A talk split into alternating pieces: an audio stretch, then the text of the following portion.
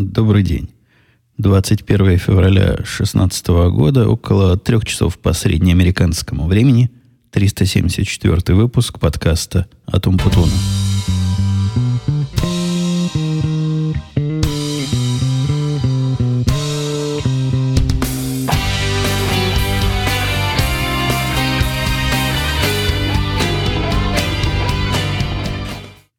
После моего прошлого выступления, где я мягко, но, но четко посетовал вам на отсутствие комментариев, прошло довольно много времени, непростительно долго, и могло возникнуть ощущение, что это такая расплата.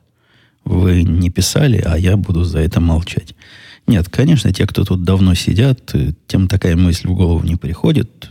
Раз не выходил, значит, были те или иные причины. Причины на самом деле были. Это не, не столько и не только отсутствие куража, но какая-то полнейшая... Вот знаете, когда из мочалки воду выжать досуха, она становится такой безводной. Вот во мне все слова почти разошлись из-за того, что работа была такая, даже не столько активная, хотя и активная тоже, но параллельная. Я работал где-то в трех или даже в четырех параллельных потоках, и в каждом потоке были у меня относительно критические задачи. То есть в одном типа супер критически надо завтра сделать, но, конечно, до завтра не успеть. А рядом еще какие-то проблемы приходят от заказчика по другой системе, которую мы два года как написали, даже больше, чем два года назад, и с тех пор не трогали. И все было с ней в порядке, а теперь они стали на нее с какого-то нового бока смотреть и забыли, чего от нее ожидать. Мы, конечно, тоже забыли, хотя у нас и документация разная всякая есть, но тем не менее, это было почти три года назад. Кто там помнит детали? Основной мой проект, которым я занимаюсь, вот такой разработческий, исследовательский, но и опять же работник новый, которого надо задействовать. А даже еще пятая линия была атаки или обороны – я задействовал нашего китайца, потому что мой проект уже перешел в стадию, когда можно его до китайца доносить. И все это многообразие э, разных задач и разных направлений вызывало необходимость постоянного, длительного, э, пристального, чуть ли не круглосуточного общения.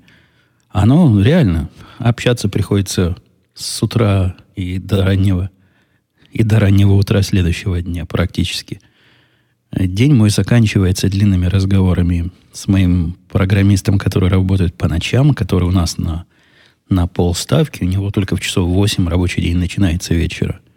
С утра ко мне приходит мой коллега по другому проекту, и всегда там есть чего обсудить. Он терпеливо ждет 10.30, не всегда дожидается, иногда начинает раньше меня бомбить вопросами, но наглость разбудить не имеет. То есть звонить не звонит, если ничего критического вдруг не возникло. Только с ним закончу, он уходит где-то в часов 12 на обед, у меня тут же китаец, у него к этому моменту свои вопросы накопились. С китайцем в процессе разговора, как правило, появляется какое-то другое прерывание. То ли наша тетка по бизнесу чего-то хочет выяснить, то ли начальник о чем-то хочет поговорить. И такая дребедень целый день целый день. Но и при всем при этом между этими разговорами надо успевать еще чего-то делать. Мало того, чтобы научить других работу делать, надо еще и свою сделать как следует. Короче говоря, уважительные, более чем уважительные причины. Однако, похоже, процесс этот э, идет на спад. Из этих пяти линий атаки – три почти уже завершились. Но вот, во всяком случае, дошли до состояния, когда мое участие там не активно, я живу в двух параллельных ветвях. У себя здесь, а две по сравнению с пятью, это, согласитесь, полная ерунда. Посему есть силы поговорить сегодня с вами. И давайте мы сделаем так. Вы прислали к этому подкасту, к последнему подкасту 93, 95 на этот момент комментариев. Я включу эти комментарии отложу свои заготовленные темы на следующий раз. Отсортирую комментарии из направления от старого к новому. Ну, то есть, чтобы те, кто приходил самыми последними и дошел до них черед самыми последними. Согласитесь, это справедливо. Я бы лучше начале отсортировал, но вы практически не голосуете там за комментарии у меня в подкасте, что, в принципе, слушайте, а есть, есть голосование. Когда комментариев много, я советую вам за них ставить нравится, не нравится, тогда вот некоторые имеют шанс быть первыми. Вот как, например, сейчас... Не-не, давайте я, я не буду отвечать на комментарии, что жду нового выпуска, тут ответить нечего. А первый вопрос был от Сергея, который большему количеству людей, видимо, понравился, и меньшему не понравился. Писал Сергей так. «Евгений, доброго времени суток. Давно слушаю вас, очень нравится. Бывают иногда моменты, где я бы с вами поспорил, но не настолько, чтобы выносить на обсуждение. Вот так вот. Нравится, но не все. Нравится, но согласен не совсем. Вопросов уже накопилось куча, и до моего, скорее всего, дело не дойдет. Видите, Сергей, как, как вас, слушатели, которым, видимо, интересен ответ на тот же самый вопрос, подняли наверх рейтинга. Так получилось, пишет Сергей, что потенциальный работодатель сейчас оформляет документы на визу H1B. Та-та-та, зарплата в, в, в, в предложении около 80 тысяч в год. Город, место работы чуть севернее Чикаго. Вы как раз живете в Иллинойсе, поэтому решил задать вам вопрос. Изучая разные материалы в интернетах, никак не могу понять, насколько достойно можно прожить за эту зарплату женой и ребенком трех лет. Жена работать не будет, так как ей для работы тоже нужна виза. Найти такую работу по специальности быстро не получится. То есть на старте нужна машина – Э, аренда жилья, медицинские страховки, еда, сотовая связь, в общем, прожиточный минимум.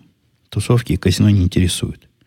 Получится ли чувствовать себя достойно? Сейчас в России получаю зарплату очень хорошую по нашим меркам, э, в три раза выше средней по нашему региону в своей профессии. Программист. Вопрос, знаете, тонкий. Во-первых, в этом вопросе мало деталей, недостаточно деталей. Деталей много, но недостаточно, чтобы понять.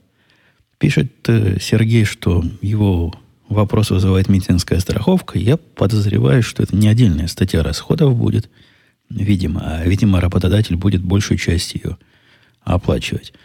Но что касается, можно ли семье из трех человек прожить за 80 тысяч, ну, это серьезный такой, не серьезный, а средний, э, средний класс. По-моему, средний класс здесь считается от 50 до 100 тысяч в год, если доход на семью – то есть считается, что это по среднему. Конечно, это лукавая вся математика, потому что зависит от того, в каком районе вы живете, в каком, в каком месте покупаете еду и, и все прочее. И я, я никогда не пытался жить на 80 тысяч в год в Америке с семьей. Но у меня двое детей. И когда я начинал здесь, черт знает когда, работать, у меня даже по тем временам было, было больше, чем 80 тысяч – Сейчас, если вы спросите меня, можно ли на 80 тысяч прожить, ну, ну живут же. Ну, это как в анекдоте. Могли бы вы работать, выпив бутылку водки? Ну, так работаем же. Живут же. Я про семьи, вот семьи такие, с которыми я близко знаком, не могу привести примера. Могу мальчика своего привести в пример, который, конечно, не семья, конечно, один. И ему не надо жену на хребетницу, за хребетницу кормить и детей, которые по лавкам, но живет как-то не, не особо, чтобы вот так шикарно, но живет и даже за несколько меньшую зарплату. Мне кажется, можно. Сказать, что это шикарно и достойно, но черт его знает. На мой взгляд, это маловато. Маловато будет. Но, как пишут там в комментариях по поводу зарплаты, посмотрите, сколько платят в округе, это тоже мало о чем говорит. То есть можно понять среднюю зарплату по больнице. Вообще зарплата, такая зарплата для программиста опытного, который в три раза выше средней получал у себя на родине, она неадекватно маленькая. То есть за 80 тысяч я даже джуниора, подходящего себе, то есть начинающего программиста, подходящего себе, найти сейчас вряд ли в Чикаго смогу, если буду искать активно – так что это не, не самое высокое. Хотя я абсолютно не в курсе, как по этим визам рабочим. Может, специальная такая система развода населения, где можно выписать себе человека и задешево заставить на себя работать. А вообще пишет э, в ответе Out Cold Man, ехать точно нужно. Опять же, анекдот. Не знаю, о чем вы, но ехать нужно. Если будет тяжело, то с визой будет проще перейти к другому работодателю, который просто переведет на себя. Возможно. Я... Это очень далекая от меня область. Я никому эти визы не оформлял. И, повторю еще раз, никому не оформляю. Ни наша контора никому не оформляет. Ни я, как принцип, вообще не беру своих слушателей к себе на работу. Так что все, что мог, сказал. Мне кажется, маловато. Мне кажется, будет тяжеловато. Но в определенной ситуации можно выжить. Можно найти квартиру, которую снять за такие деньги. Можно купить машину, которую можно себе при такой зарплате позволить.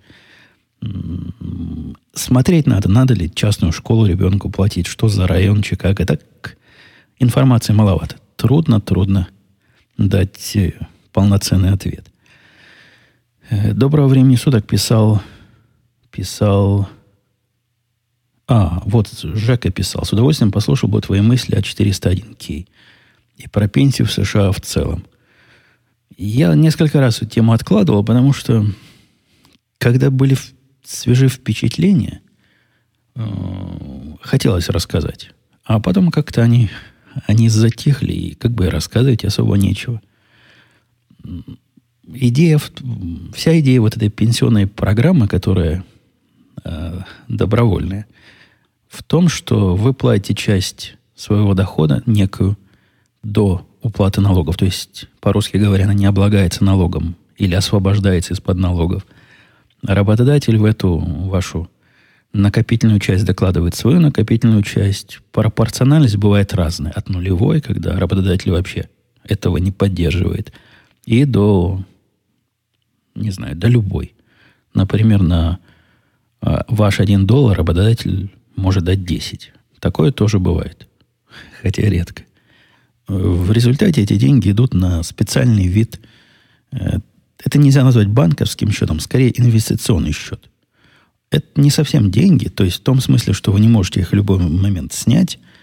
Есть определенные ограничения. Снять-то вы их можете, но это вам будет грозить потерей кучи денег из этих же денег, что вы сняли, потому что необходимо будет при досрочном снятии заплатить определенные, совсем не маленькие налоги. То бишь все, что вы экономили, добавляя деньги в этот свой пенсионный как бы фонд, оно все сразу испарится. Придется его отдать родному государству. А если вы это снимаете, когда положено снимать, то никаких налогов больше не платите. Ну, такая концептуальная идея. С точки зрения технической реализации, это довольно непростой процесс которые пытаются разные компании, э, крутящие ваши деньги, они пытаются вам по-разному помочь. В том месте, в котором я работал раньше, в большой корпорации, у них были специально выделенные, выделенные люди, которые этим занимались. Но, по сути, они даже не этим занимались, они были прослойкой между инвестиционным банком, который ваши деньги крутит, и, и вами, которые умели переводить вот все, что, всю магию – этих инвестиций на простой человеческий язык и сводить это к количеству э, вполне конечных выборов. Там такая матрица можно себе представить из, не знаю, 5 на 5. Ты ставишь крестики в нужных местах. Ну, например, ты хочешь, чтобы деньги были надежные, или ты хочешь, чтобы они быстро росли. Ну, то есть, чем надежнее, тем они медленнее растут. Ты хочешь что-то, и, и ползунки разные. В какую сторону можешь все это сдвинуть. В принципе, было просто, хотя тоже не, не для каждого. Я помню, я своим коллегам помогал рассказывать, как это лучше распределить и, и как мне кажется правильно. Не просто. Даже людям, которые работают в финансовом, финансовом рынке, нужна как раз помощь вот этих самых прослоек, вот этих специальных людей, которые, которых я упомянул, корпоративных, чтобы помочь с этим разобраться. К этому ко всему такие толстые буклеты приходят раз в какое-то время, которые вам поясняют, чего там поменялось и какие рекомендации. В общем, после того, как с этим разобрался и понял, что к чему, ты обычно это больше не трогаешь, но иногда корректируешь, иногда, как есть настроение, заходишь и смотришь, насколько же твоя, твои накопления выросли или наоборот, с грустью смотришь, уменьшились. После перехода с корпорации в маленькую фирму оказалось, что никакого отдела, который этим заниматься не будет. И, в принципе, я должен вот этой регуля... регуляцией тонкой, которые раньше занимались специально выделенные люди, заниматься самостоятельно. На сайте у меня было два варианта, куда перевести свою пенсионную программу. Один какая-то странная компания, которую я никогда не слышал. А второй вариант известный, такой один из самых крупных игроков на этом рынке, один из самых известных инвестиционных банков американских, по совместительству собака там что-то бесится, по совместительству еще и наш клиент. Потому что наш клиент не, не добавляет, не убавляет ничего – но, тем не менее, я их знаю, и я у начальника спросил, как они. Он сказал, надежные, надежные, как скала. Ну, то есть, по, по сравнению с другими, надежнее уж точно. У них там, ну, реально сложная, чрезвычайно сложная система. Ну, то есть, вообще сложная. Для меня, который на финансовом рынке работает годы, и я даже не побоюсь этого слова десятилетия, разобраться в этом оказалось невозможно. Не буду кривить душой. Слишком там все запутанно и многообразно. Количество предлагаемых вариантов выбора не подается просто человеческому описанию, и ни один мозг, известный мне, не может все это, все это окинуть целиком. Поэтому у них там есть специально выделенный чувак, которого присоединяют к новым клиентам, и он помогает вот этот начальный этап пройти безболезненно. А, если вы думаете, что безболезненно это 5 минут и все понятно, ничего подобного. Я с ним на телефоне провел пару сессий, часа, наверное, по два, по три. И ну, после этих двух сессий или трех сессий я получил понимание, куда там коней запрягают и какая часть всего этого мне интересна, и как распределять свои доходы в разные сектора, и как э, выбирать Э, риски и какими этими рисками управлять. Но даже с помощью вот этого человека, который в основном был у меня как такая продвинутая навигация, я концепции знал. Каким образом человек, который концепции этих не понимает, а там, там сложные вещи бывают, совсем с этим разберется, я не знаю. Просто даже думать не хочу, если вот этот Джо с улицы, как кто-то любит говорить, или какой-нибудь дядя Вася по-русски, если ему дадут самому заниматься своими рисками, что он там себе нарискует. Страшное дело. А, Святослав писал, давайте к следующему вопросу, чтобы на пенсиях на этих не сидеть. Если у вас есть какие-то продолжения этой темы, тема слишком большая. То есть это тема даже не на один выпуск, это тема на, целый, на целую серию подкастов. Как устроена пенсионная система и как, как, как правильно вести свои дела. И я не понимаю, зачем оно вам практически нужно – моим дорогим слушателям из вне США. Ну, мне кажется, общим моменты я более-менее и общую сложность вам этого процесса показал. Так вот, Святослав писал, доброго времени суток, Евгений, как вы относитесь к своей родине? Я не знаю, насколько давно вы уехали из тех краев, но мне кажется, что этого ощущения нет срока давности. А осталось ли у вас родня там? Желаете ли заехать посмотреть, что там да как? Если да, нет, то почему? Я задаю этот вопрос исключительно из любопытства. Никаких подтекстов нет. Просто очень интересное ощущение человека, который ехал так давно и так надолго. Перед тем, как ответить на, на вопрос без подтекста, если вы разные шумы слышите у меня там на задних планах, это неизбежно. Это собака, и никуда ее не деть. Она там с ума сходит. И без присмотра позволяет себе разное. Ну, про собаку там, если дойдем до вопроса, я вам расскажу, какие чудеса она натворила за отчетный период. Что же касается вопроса Святослава, да, я действительно давно уехал. В лихие 90-е. С 94 -го года я, я вдали от большей части моей аудитории. Что, что касается отношений, ну, отношения, оно меняется со временем. Э, в зависимости от действия этой самой Родины – и реакции населения на, на эти действия. Сейчас оно, прямо скажем, не особо теплое. Э, по поводу, есть ли родственники или нет родственников, у меня не осталось там никого. Во всяком случае, есть такой родни ближнего круга, которое можно э, в первую или какую-нибудь вторую категорию близости поместить. У жены там есть, да, у жены есть.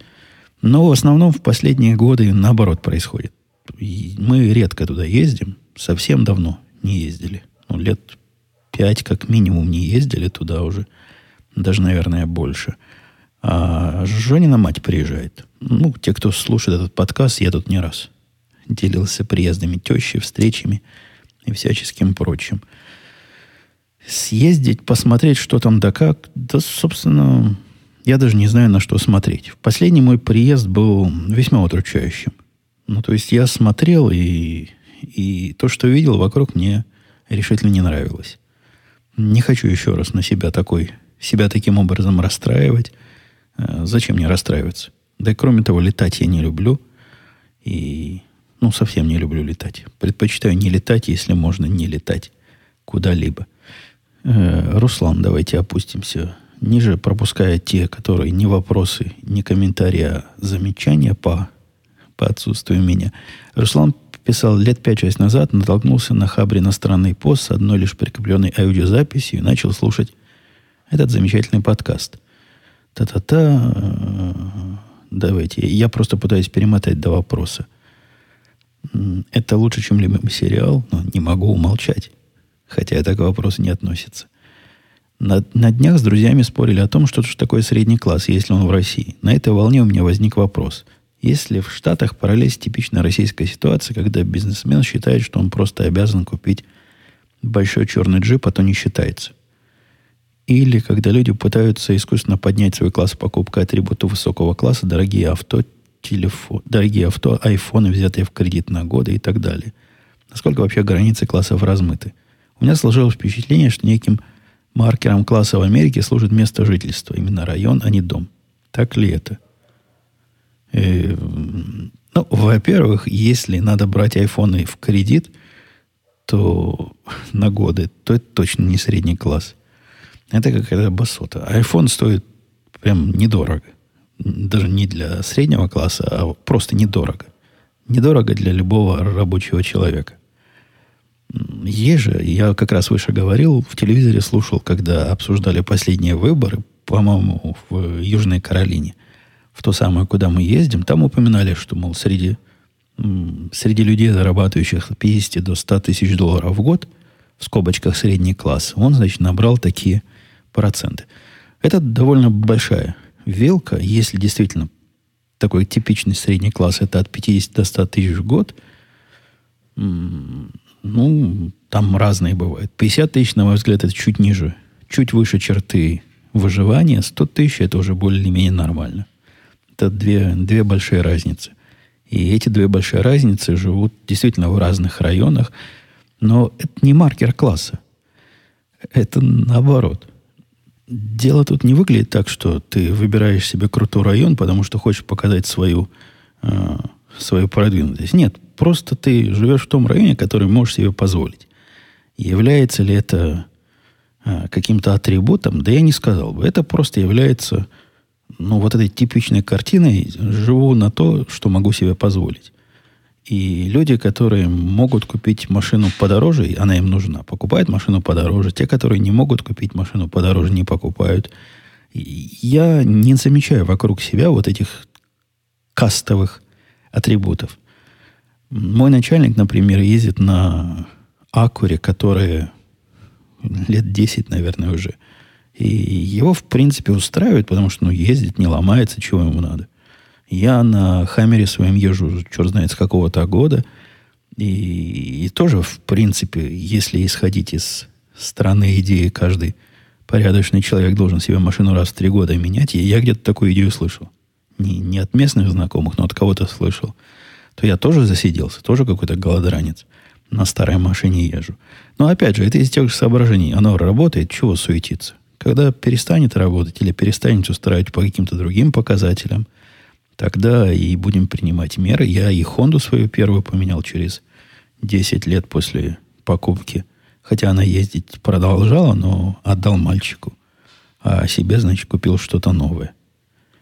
Я, честно говоря, даже с трудом себе представляю, Э, вот эту технологию, о которой говорит Руслан, которая называет искусственно поднять свой класс покупкой атрибутов высокого класса. Давайте представим, какой атрибут высокого класса я себе могу купить. Ну, например, какие-нибудь часы за странные деньги, какой-нибудь ролик за его начальные 10 тысяч долларов, или какой-нибудь э, Apple Watch за золоте. И где, где я их буду демонстрировать для поднятия своего класса? То есть в какое место мне надо пойти в этих самых э, лабутенах своих, чтобы показать, какой у меня класс высокий. И какой практический эффект показания своего класса будет иметь. Лет 10 назад, я, по-моему, рассказывал об этом, меня один мой приятель удивил, рассказав, что у них в ферме, в которой он работает, он работал в то время в Microsoft.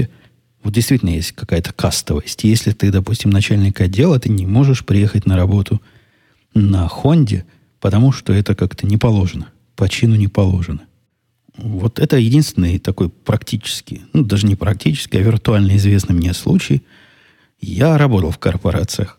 И был начальником, и ездил на Хонде, и ни разу никто на меня косо не... Может, я не знаю, куда надо смотреть, чтобы увидеть косые взгляды. Возможно, моя колокольня узкая и невысока, но нет. Я не замечаю вокруг себя вот никаких попыток завысить свой класс в глазах даже не знаю кого.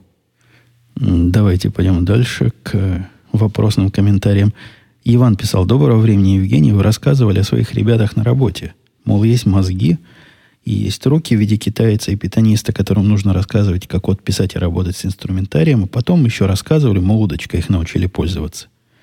Расскажите, есть ли в вашем коллективе люди, которых вы рассматриваете исключительно как рабочие руки, или набираете только людей, которые способны самостоятельно выполнить работу под ключ?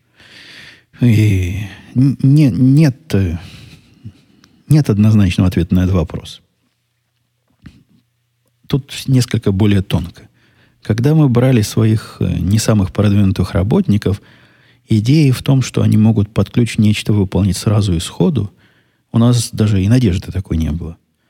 Но была надежда, что со временем, со временем их ключеватость, ключеватость и возможность охватить большую часть проекта своей головой увеличится.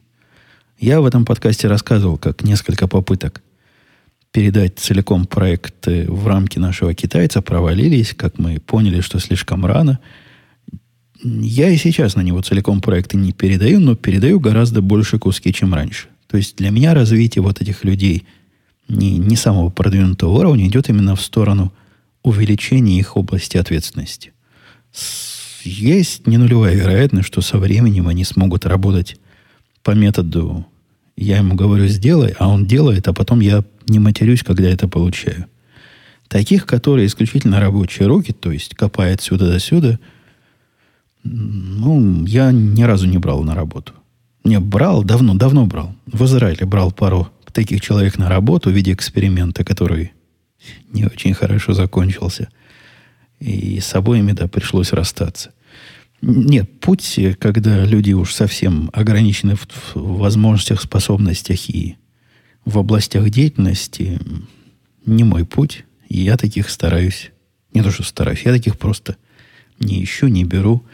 И они не проходят даже начальный этап собеседования со мной любимым. Э, Дмитрий писал... Э, а, не, ничего не писал. Он продолжал ответ на отвечал на мой ответ, о котором оригинального вопроса я уже не помню. Доброго времени, спрашивает. А вы с собакой и с кошками общаетесь по-русски? Ну, как вам сказать? С собакой скорее по-немецки. Фа, саппорт, фу. Хотя фу, черт его знает. Они, они, апорт, по-моему, это по-немецки. А все остальное, какое еще там общение? Иди сюда. Ну, по-русски говорю, да. Ко мне по-русски говорю. С кошками все равно на каком языке общаться. Они тебя на любом языке игнорируют одинаково. С собакой пока тоже так, более-менее. Шарлотта наша пока не, не особо на команды активно реагирует, хотя чего-то начинает понимать. Давайте, давайте дальше. Пам, памин... Не, ну, если, если у вас, дорогие, такие длинные ники, то я буду первые четыре буквы их зачитывай, давайте так договоримся. Пума писал. А можете ли... Нет, можете ли поделиться? Это не вопрос. Э, Игорь писал. Смотрите, как просто. Игорь. А я зря мучился с Пумой. Здравствуйте, Умпотун. Не могли бы вы прокомментировать результаты последних праймарис в США? А как вы хотите, чтобы я их прокомментировал? Во-первых, какие последние? 11 дней назад я даже не помню, где были. У нас уже три разных произошло. Э, праймерис. Они тут происходят многократно. И через неделю будет такой супер, супер четверг, по-моему, или супер, какой-то супер день недели, когда они будут происходить сразу в нескольких штатах.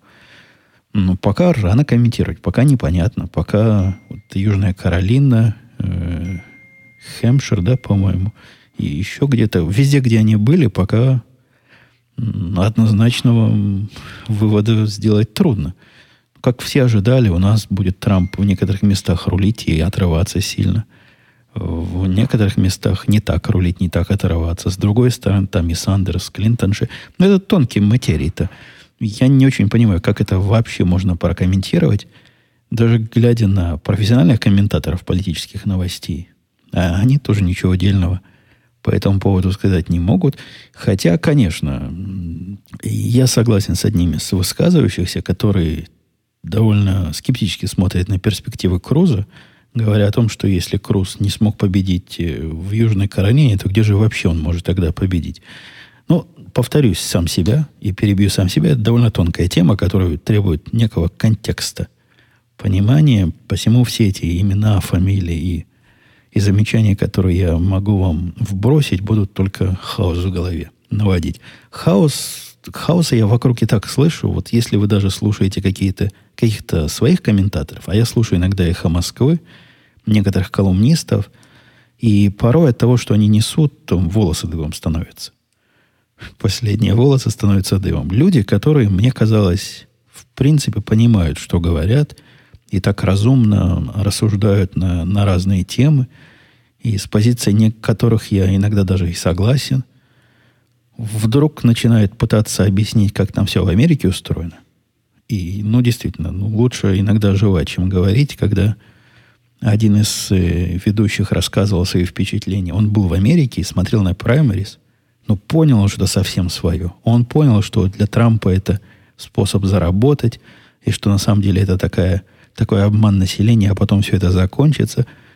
Он смотрел с таким очень специальным русским взглядом на очень специальную, но совсем не русскую ситуацию. Идем к следующему вопросу. Иван писал, здравствуйте, Евгений, скажите, пожалуйста, бывает ли в США карантин в школах длительностью на неделю, как в России? Или такое явление не отмечается из-за массовой вакцинации? Э, каникулы бывают, а вот карантин... Я ни разу не помню карантина по болезни в школе, чтобы в школу не ходили, потому что эпидемия гриппа. Бывает, что в школу не ходят, когда снега насыпано много, и об этом я рассказывал, но по болезням чего-то не могу припомнить подобных прецедентов. Алексей писал, добрый день, Евгений, спасибо за ваш труд для наших ушей и мозгов. У меня такой вопрос по кулинарии. Готовите ли вы заго- заготовки на зиму? То есть разные соленые маринованные огурцы, помидоры и т.п. И вообще в Америке кто-то делает подобное. Ну, вы опять меня за всю Америку спрашиваете. Я таких, я таких не знаю, которые делают. Но я знаю нас, у которых на расстоянии доехать можно – хотя и не очень близко, есть русский магазин, в котором все эти соленья можно уже готовые купить. Не-не, мы не делаем, и я подозреваю, что жена умеет делать. Когда мы жили в России, они там с тещей что-то закатывали. Но после отъездов, еще раз извинюсь за стуки там внизу, собака, собака, она и есть собака. К следующему выпуску надо будет подготовиться получше, либо собаку в подвал, либо меня в подвал. Так вот, да, Здесь, ни здесь, ни, ни в прошлой стране нашего проживания мы таких вещей не делали. Мне кажется, их купить проще. Хотя, наверное, специалисты скажут, что самостоятельно сделанные, закатанные, любовно посаженные в погреб, это, это наше все, а вот купленное это полная ерунда. Спорить не буду, давно самозакатного не, не ел. Но практика показывает, что купить можно ну, совсем хорошие. Вот я люблю, допустим, здесь у нас продаются такие и даже не знаю, это марино, не, не маринованные, но такие соленые какие-то э, зеленые помидоры. Такие мы в русском магазине покупаем, они... Ой, аж, аж слюна пошла. Они такие крепкие, такие с сильным вкусом. Мне нравятся. Таких мы никогда не закатывали, а, а вот в продаже есть. И еще раз привет, Евгений. Э, пишет Зизи, Зити. Изучая аккаунт Гимлиса в дискассе, наткнулся на сайт Росновского. Послушал пару его выпусков и втянулся. Ну да, там неплохой подкаст. Я, я его тоже слушаю, дорогие мои слушатели, время от времени. И посылаю, слушайте Росновского. Он там красиво рассказывает порой. Э, вопрос навеян его рассказом.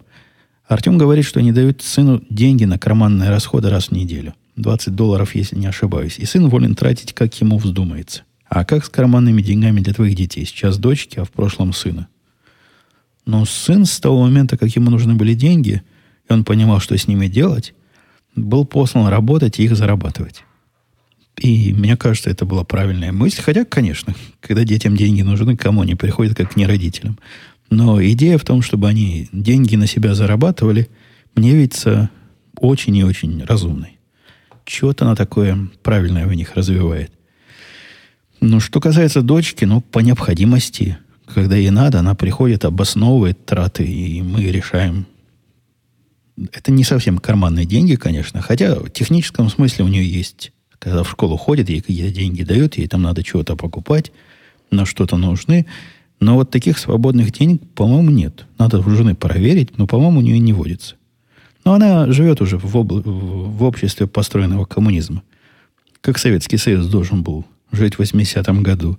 Когда есть э, каждому по потребностям, с каждого по способностям. Вот, по-моему, так, да? У нее, когда есть потребность, ну, она и получает по этим самым потребностям. И Иван писал, доброго времени суток, Евгений, спасибо за замечательный подкаст и, собственно, мои вопросы. Ходите ли вы в баню, имеется ли таковые в вашем месте проживания? Э, окей. Последний раз я ходил в баню, наверное, в то время, когда многих моих слушателей еще и на свете не было.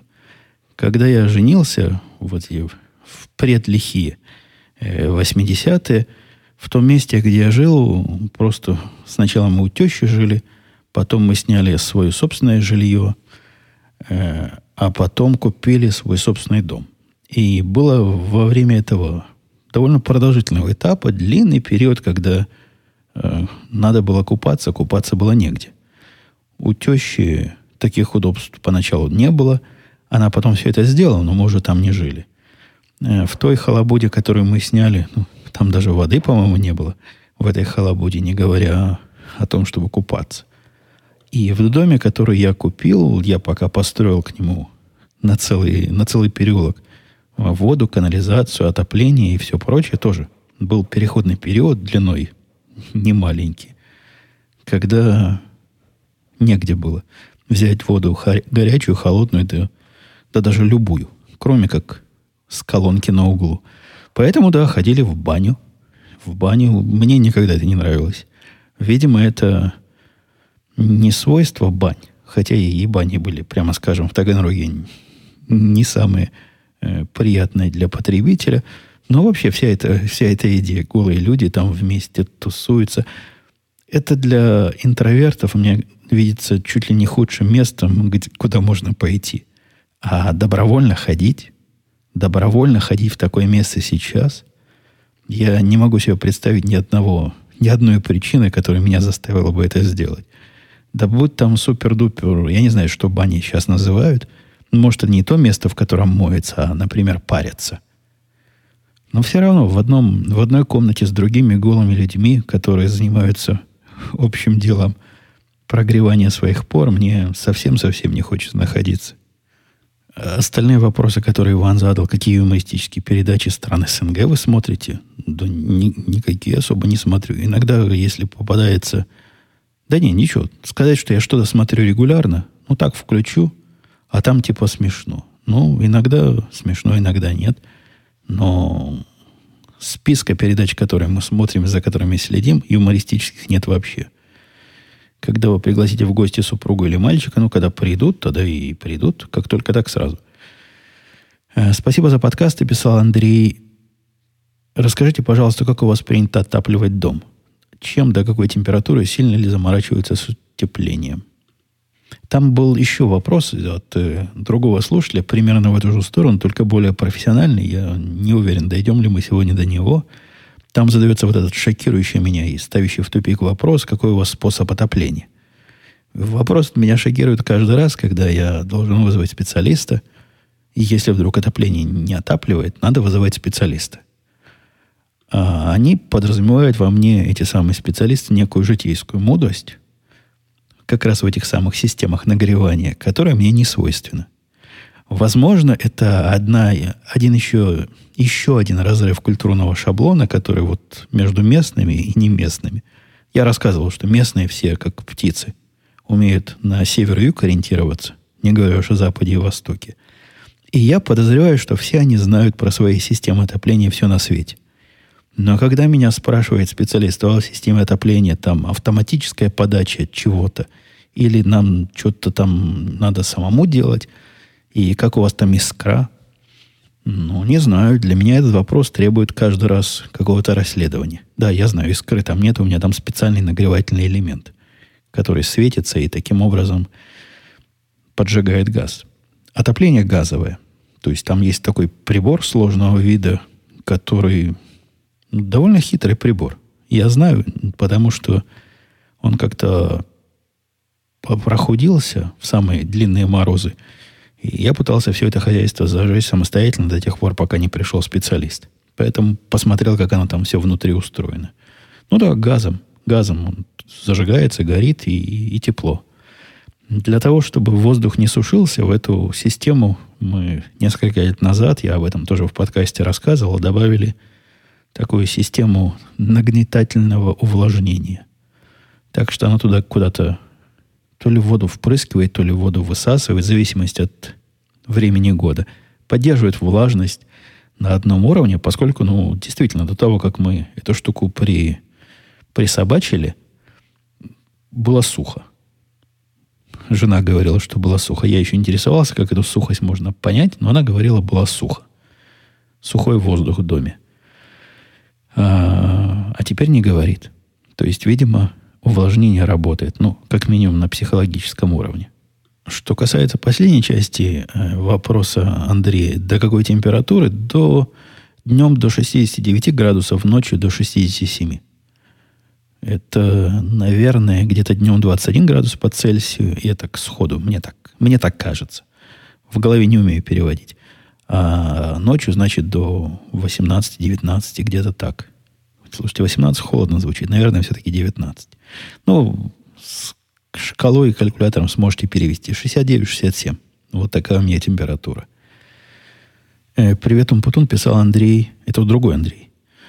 В позапрошлом подкасте ты рассказывал, на Новый год семьей готовили стейки. Готовили в кавычках и правильно взял, уважаемый Андрей, в кавычки. Это готовкой назвать было нельзя. Этот позор.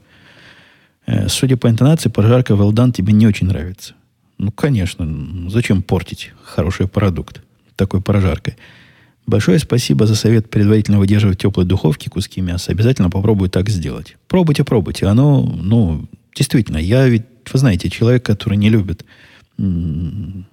излишней оптимизации. И если просто положить кусок мяса из, из магазина на сковородке и получить такой же результат, я бы никогда не заморачивался в том, чтобы его предварительно прогревать на малой температуре какое-то немалое время. Результат сильно меняется. Советую попробовать. А самое главное, в нем появляется предсказуемость.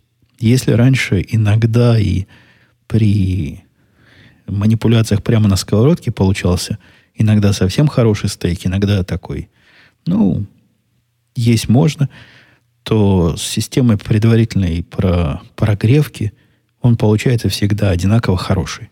Вот совсем-совсем одинаковый и совсем-совсем хороший.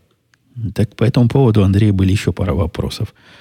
Выдерживаешь ли стейки в духовке после обжаривания? Не, не выдерживаю. Я знаю о таком способе. Меня мой коллега пытается на это раскрутить.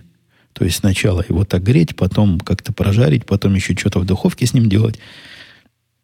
Не, не знаю, не пробовал. Для меня после второго этапа, то есть прогретое обжаренный по одной минуте на каждой стороне стейк, мне кажется, лучше не надо. Хотя, возможно, я ошибаюсь. А летом ты тоже жаришь стейки на кухонной плите или жаришь на огне? Ну, у меня есть огонь, но с огнем оно заморачиваться надо. Э, ну, сложно, знаете, рас, распалить все это. У меня такой примитивный довольно огне, огнеподающий аппарат, такая барбекюшница. Я хвастался, что она теперь уже не барбекюшница, а скорее шашлычница. Не вот эта странно круглая, которая тут у всех, а настоящая, как на мангал похожа, квадратная. И когда переворачиваешь там шашлыки, они не, не обжигаешь пальцы. И не надо в специальных огнезащитных костюмах рядом с этим устройством находиться. Стейки я там редко жарю. Это в основном действительно шашлычница. Ну да, бывает. Бывает жарю. Но хлопот слишком много. Надо найти эти самые угли, туда насыпать, разжечь, дождаться, они там полчаса как минимум, чтобы дошли до состояния, когда можно продолжать процесс. Целое дело. На шашлыке оно стоит, а стейки, по-моему, на гриле, который лежит на плите, получается ничуть не хуже. ZZT э, опять спрашивает, не знаю, опять ли, но во всяком случае он уже тут выше мелькал. Вопрос, когда услышим гостей. Повторюсь, буду консистентен, то есть последовательным. Как только так сразу. Я как-то с женой почти уже договорился. Она хотела прийти и за что-то меня здесь поругать и чего-то доказать. Что я такое в подкасте ляпнул, как обычно. А она послушала, и ей не понравилось. Заругала меня, а, обидела, то есть обиделась, ну и в ответ обидела меня и вызвалась прийти и раскатать меня в мелкую лепешку как раз в прямом эфире. В прямом эфире записанного подкаста. Но дальше угроз дела не пошло. Надо ее как-нибудь еще разозлить каким-нибудь антифеминистским выпадом. Или какую-нибудь неточность про нее рассказать, может, возникнет желание прийти опять. Анатолий писал, Евгений, добрый день. Я один из тех слушателей, которые всегда искренне радуются снова слышать вас, но редко находят, чтобы написать в комментариях. По поводу странных комментаторов не берите в голову. Люди, которые вас обвиняют в черном пиаре, очевидно, могут смело сказать, что они вас не знают. Хрен с ними. Мы тут уже не первую пятилетку с вами сидим и вполне можем понять, что вы человек прямолинейный и юлить, так сказать, не станете. Э, ну да, так и есть. И не стану юлить, но предположение, что все люди вокруг сволочи и хитрецы и пытаются вас кинуть – ну, меня расстраивает и снижает мою планку восприятия окружающего мира. Вот люди, люди-то в основном неплохие, кажется, поначалу, а потом с годами начинаешь понимать, что, может быть, ты был в своем изначальном предположении не со всеми прав. Давайте прокручиваем до, вопро- до подкаста, в котором есть вопрос. Джон писал, привет, Евгений, спасибо за подкаст. Давненько выпуска не было. Да-да-да. Вопрос такой. В одном из подкастов услышал такую идею, не в моем подкасте, в другом, что Трамп – это такой отвлекающий кандидат для республиканцев, чтобы избиратели разделить между несколькими кандидатами и тем самым повысить шансы Хиллари на победу. Вот вроде даже Трамп связан, связан тесно с семьей Клинтонов, и они официально разговаривают по телефону перед тем, как Трамп решил участвовать в предвыборной гонке. Что ты по этому поводу думаешь? Э, думаю, что это одна из э, нелюбимых мной теорий заговора. И если бы Трамп был засланным козла, казачком, а заслан он, судя по всему, от демократов, то есть они нам его заслали. Конечно, он им подарок Божий. Это вообще вопросов нет. Но предполагать, что они его специально выдумали, создали и подсунули в нашу среду, мне видится слишком тонкой и слишком надуманной притянутый за уши теории. Нет. Он, он, он такой, как есть, он сам по себе. И от того, что он разговаривает с теми или иными, я не думаю, что это какие-то признаки засланности. Наверняка наши бы его уже, наши, если бы он был засланцем, то где-то бы кто-то бы это уже раскопал, в, не только в том, в другом подкасте, и обсасывал бы эту тему со всех сторон и подозревал, и ему пришлось бы на эти обвинения отвечать. Ничего подобного не происходит, никто его за это не преследует. И мне кажется, это полная ерунда. Э, Виталий писал, здравствуйте, Евгений, большое спасибо за ваши труды. Слушаю уже 4 года. Не пропускаю ни одного выпуска. Хотел бы поинтересоваться вашего мнения. Есть ли у вас опыт разрешения личностных конфликтов при работе в большой корпорации? Особенно интересует вариант конфликта с корпоративными воинами, людьми, особенно ничего не делающими, но в больших компаниях в условиях переизбытка корпоративной культуры, чувствующей себя как рыба в воде.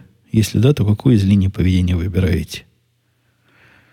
Э, ну, я, Виталий, если, если ты слушаешь меня уже 4 года, знаешь, что большую часть этих четырех лет последних я уже вне корпоративной культуры, к счастью. И даже когда я был в корпоративной, корпоративной корпорации, мне удавалось вокруг себя отстроить башню слоновой кости, куда вы не лезьте, а я не буду на ваши делянки лезть. И от э, корпоративной культуры я смог себя оградить и, и своих работников, ну, как смог, так оградил. Что касается выхода на уровень, понятно, я был таким интерфейсом, таким, такой прослойкой между э, своими орлами и внешним миром, и в этот внешний мир мне приходилось ходить частенько. Там все настолько неинтересно и настолько... Я даже не скажу, что просто, это примитивно. И то, что вот то, кого называет Виталий корпоративными воинами, то есть те, которые считают, что они хитрые жуки и знают, как э, сделать вид, что они работают, а все остальные бездельники, это совершенно смехотворное зрелище. Подозревать в том, что это люди какого-то большого ума и высокой хитрости не стоит. Если бы они были большого ума и высокой хитрости, они бы этим не занимались, а работали производительно. Не-не, это люди недалекие. И переиграть этих людей на их поле без всяких специальных навыков любому человеку с головой это расплюнуть. Посему я старался, во-первых, с ними не связываться, а если в конфликты попадал, то, как правило, последнее слово оставалось за мной. Да потому что они люди. Не потому что я такой красавец умный, а потому что они люди. Так себе скажем. Так себе, прямо скажем. Среднего и малосреднего ума. Омпутун, здравствуйте, пишет Александра. Часто слушаю ваш подкаст, и другой тоже. Спасибо вам за качественный интересный продукт. Пожалуйста. Возник вопрос, как вам удается при обсуждении проектов и результатов чьей-то части кода не обидеть коллегу и при этом указать на ошибки? Бывает ли, что коллеги с меньшей резвостью мысли обижались? Спасибо за ответ. Ну, давно здесь сижу, и, в принципе, я понимаю, как, как какому коллеге указать на ошибку. Тут нет общего способа, если я китайцу могу прямо сказать, ты что, козлина наделал? Что это такое? Тебя что просили? Ты что сделал? Ну, пошел, отжался и все сделал, бегом.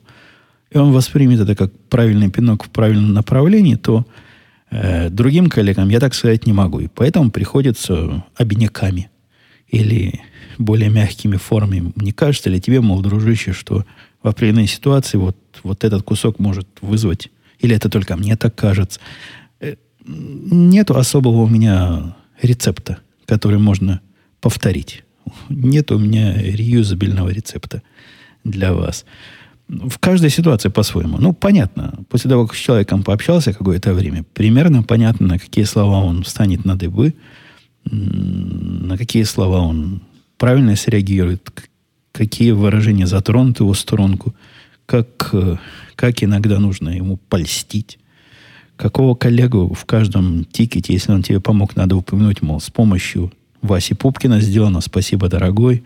А кому не надо такое, он наоборот только скажет, что за ерунда. Зачем мое имя в суе поменяешь? Поминаешь, зачем?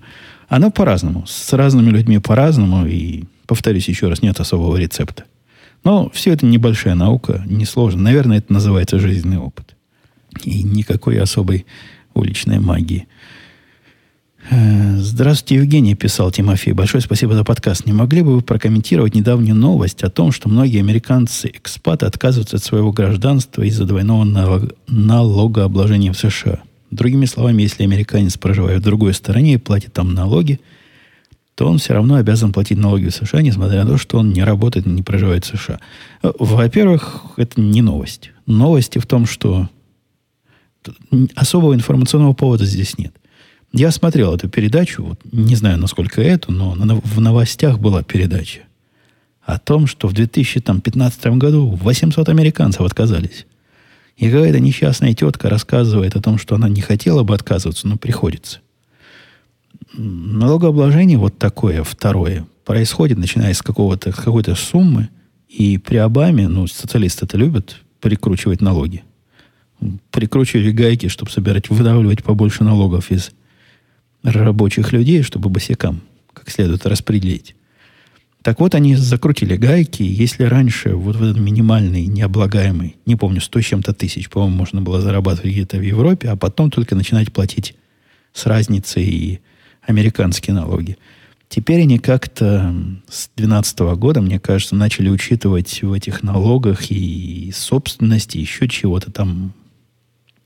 Само налогообложение не поменялось, но вот налогооблагаемая база стала контролироваться сильнее – и у многих банков вроде бы не американских проблемы, потому что за ними наша служба налоговая ходит и требует выдать данные, они как-то не могут, поэтому они отказывают э, жителям своим, своим гражданам с двойным таким налогообложением вообще во всяческом обслуживании, чтобы предохраниться от проблем. И вот это вроде бы причина того, что приходят и отказываются от гражданства. Ну, что это масса явлений, о котором нам с вами, Тимофей, надо волноваться, я бы не сказал. Игорь писал, спасибо за выпуск. При упоминании, при упоминании что-то язык уже после часа разговора закручивается в трубочку. При упоминании собаки и отпуска возник вопрос, на кого оставляешь кошек, а теперь и собаку на время отпуска?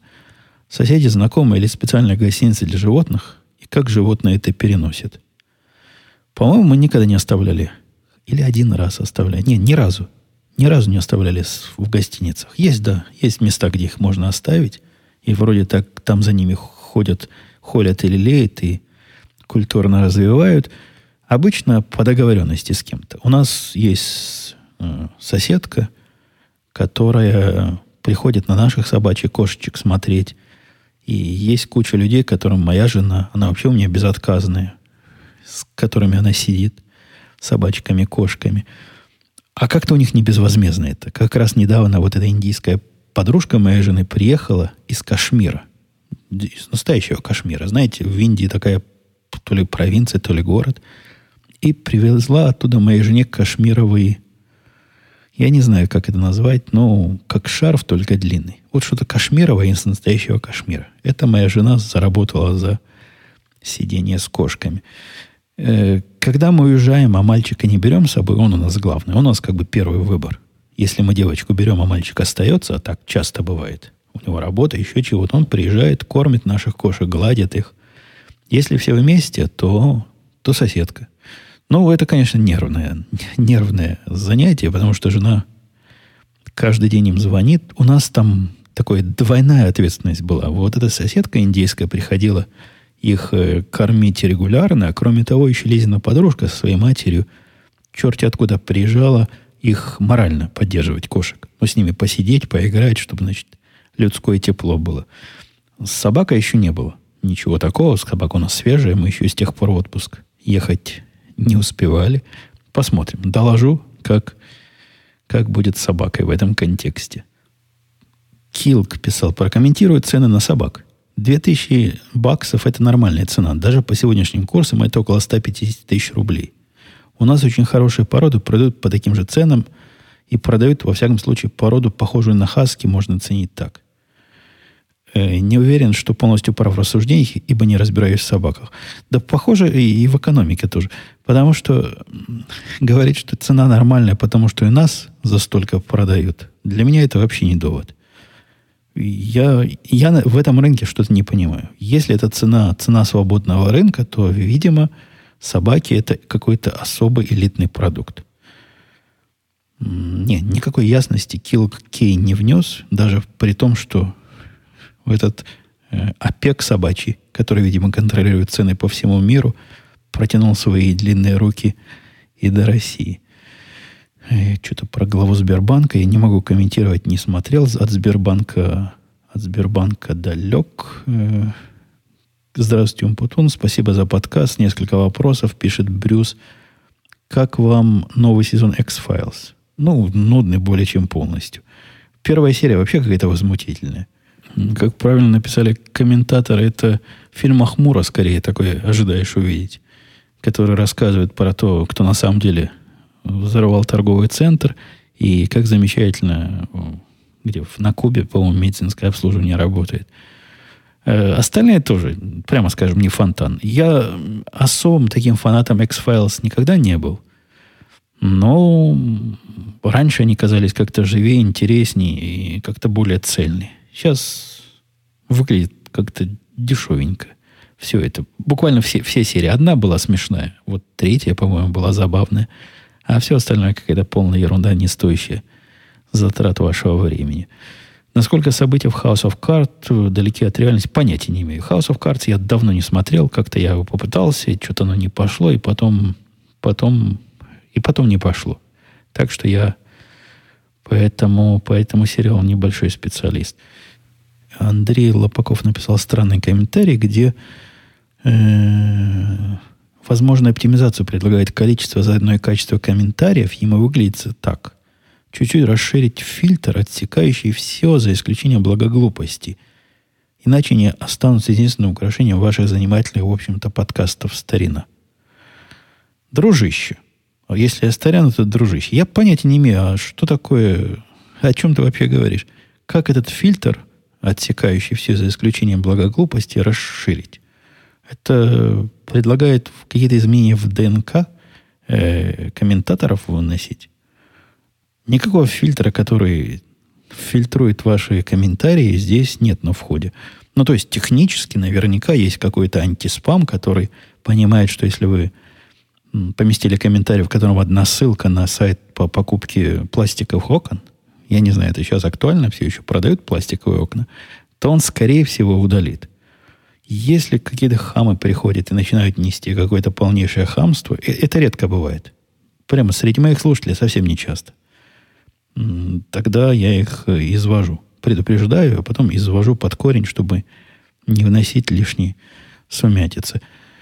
Количество комментариев, которые я трогаю руками, вот вообще, оно... Я даже не знаю в процентах. Это таких маленьких процентов не бывает.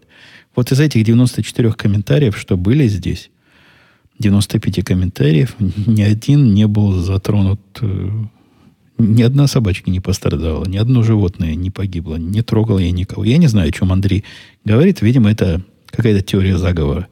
Что не могут люди писать вот только такие комментарии, наверняка пишут и другие, а я их всячески обижаю и отрезаю. Давайте этим удивительным вопросом мы... Не, хотя на таком вопросе не хотелось бы закрывать. Давайте какой-нибудь другой вопрос.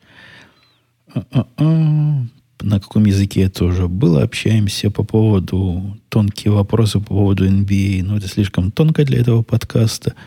Екатерина писала, Евгений, судя по озвученным вашим, вами цифрами, вами цифрам, собаки в США действительно стоят конских денег. Если решитесь обзавестись еще одним мохнатым другом, приезжайте к нам в РФ, у нас собачий процесс в приютах намного проще и дешевле. Мы брали своего в приюте и ни разу не пожалели. Э, у нас тоже, наверное, в не, не тоже, наверное. У нас наверняка в приютах процесс дешевле, но он просто сложный. Я же рассказывал, как там надо было, надо было заполнять анкету на наше право владения, и мы не прошли. Ну, либо собачку успели до нас отдать. Как-то хлопотно оказалось. И, кроме того, тоже не очень дешево собаку из приюта брать. И с, даже если взять собаку какой-то иностранного усыновления, то общие расходы на нее, да, действительно, начальная, начальная сумма уменьшится, ну, не считая, конечно, билетов слетать в Россию, это надо собак партиями завозить, чтобы стало экономически выгодно. А потом-то все расходы такие же, там любая, любой поход к врачу долларов 200-300, любые прививки еще 200-300. В общем, эти деньги, хочешь не хочешь, а собаки любой придется, на любую собаку, взятую откуда угодно, придется потратить. Ладно, давайте все на этой собачьей ноте я буду сегодняшние рассказы завершать. Я тему не до конца, не до конца докрутил, но вот давайте я поставлю тут у себя заметочку.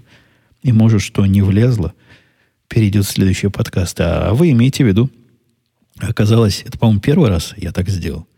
Первый раз я отсортировал по лучшее в начале, то есть как-то и ваше мнение о чужих комментариях, прямо скажем, не особо густое мнение.